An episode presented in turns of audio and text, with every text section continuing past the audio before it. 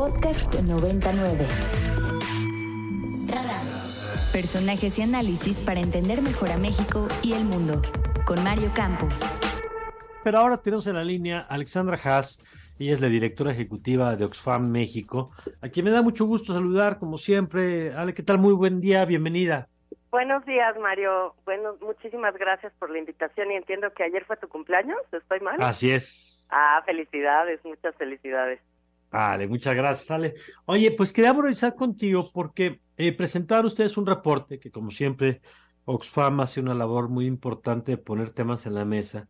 Y hay, un, hay datos pues, que confirman esto de, de cómo las pandemias o las crisis o los momentos económicos parecen los mismos para todos, pero sus efectos no son iguales para todos. Y en este caso, pues parece que confirma que quienes ya tenían tienen más y quienes no tienen tienen menos, ¿no? Exacto, Mario. Creo que es esto eh, que dices es, así tal cual. Lo que vemos en el informe es eh, lo que dice el Banco Mundial, que no ha habido eh, momento más desigual en la historia desde la Segunda Guerra Mundial que ahora después de una pandemia que dejó a los mil millonarios, a las personas que tienen más de mil millones de dólares, que son como un poquito más de dos mil seiscientas personas, mucho más ricas y a muchas, muchos millones de personas en situaciones de pobreza y pobreza extrema, con pérdida del poder adquisitivo de, su salario por la inflación, eh, algunas 800 millones de personas con, que pasan hambre, 60% de ellas son mujeres y niñas, eh, y bueno, solo en América Latina, pues 12 nuevas, 12 millones de nuevas personas en situación de pobreza extrema. Este fenómeno, ¿a qué se, no sé si, lo abordan, pero a qué se atribuye? Entiendo que uno de los elementos que también pone en la mesa y que ha sido muy recogido es que parte de esta riqueza pues tiene que ver con las ganancias obtenidas y esta parte de las ganancias obtenidas también se vincula con el tema inflacionario. Sí, hay, hay una serie de condicionantes que llevan a que quienes tienen más y sobre todo estos ultra, ultra ricos, eh, pues acumulan, entre más tienen, más acumulan, eh, por una serie de condicionantes, incluidas la inflación, pero también el sistema tributario.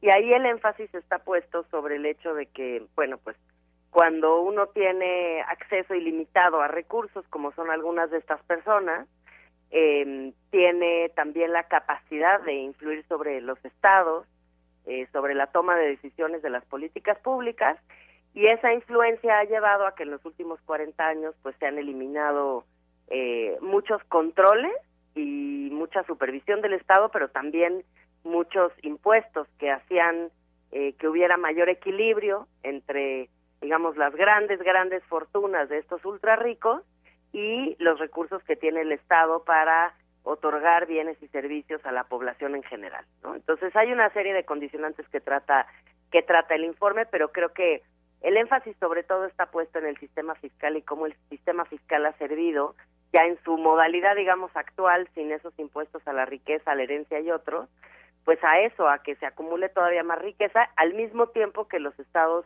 los gobiernos están en enormes dificultades para pagar servicios de salud, educación, estamos hablando de camas de hospital, este, salarios de enfermeros, enfermeras y, aulas en las escuelas, ¿no?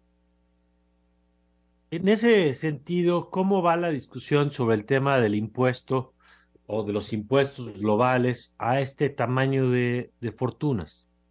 Pues mira, creo que es de llamar la atención este grupo de mil millonarios. Hay, hay tres grupos, eh, particularmente de mil millonarios, que firmaron una carta, se publicó ayer eh, una carta en la que le piden a los gobiernos que les cobren más impuestos y reconocen ahí eh, esto que decimos también nosotros, que es eh, no se puede vivir de filantropía, la filantropía no va a arreglar al mundo, lo que hay que hacer es dotar al Estado de los recursos que necesita para que la gente pueda dejar de pasar hambre, de pasar frío, ¿no? El aumento de precios de la energía, por ejemplo, hablabas de la inflación, pues es uno de los grandes problemas, la, la gente perdió poder adquisitivo, se calcula que más de 1.700 millones de personas perdieron poder adquisitivo con su salario por esta inflación que todos hemos sentido.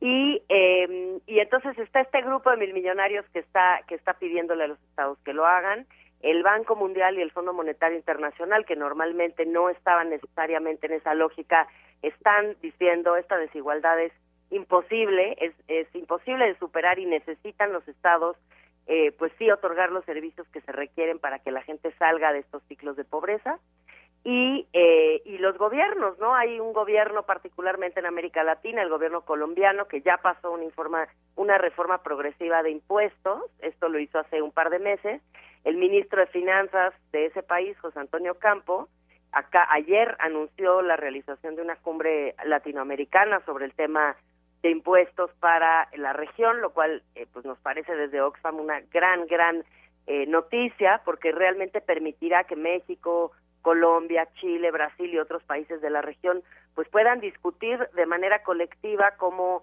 eh, cómo van a revisar sus impuestos y qué y qué, qué tasas impositivas van a imponer y medidas colectivas que pueden tomar, pero también las medidas locales, nacionales que se tienen que tomar para tener, insisto, pues suficientes recursos para poder eh, cumplir la función principal del Estado, que es garantizar derechos.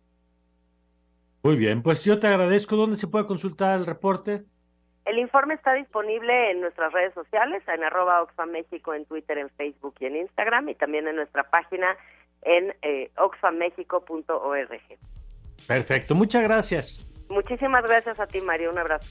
Gracias. Otro abrazo de vuelta, Alexandra Haas, directora ejecutiva de Oxfam México. Para más contenidos como este, descarga nuestra aplicación disponible para Android y iOS o visita ibero909.fm.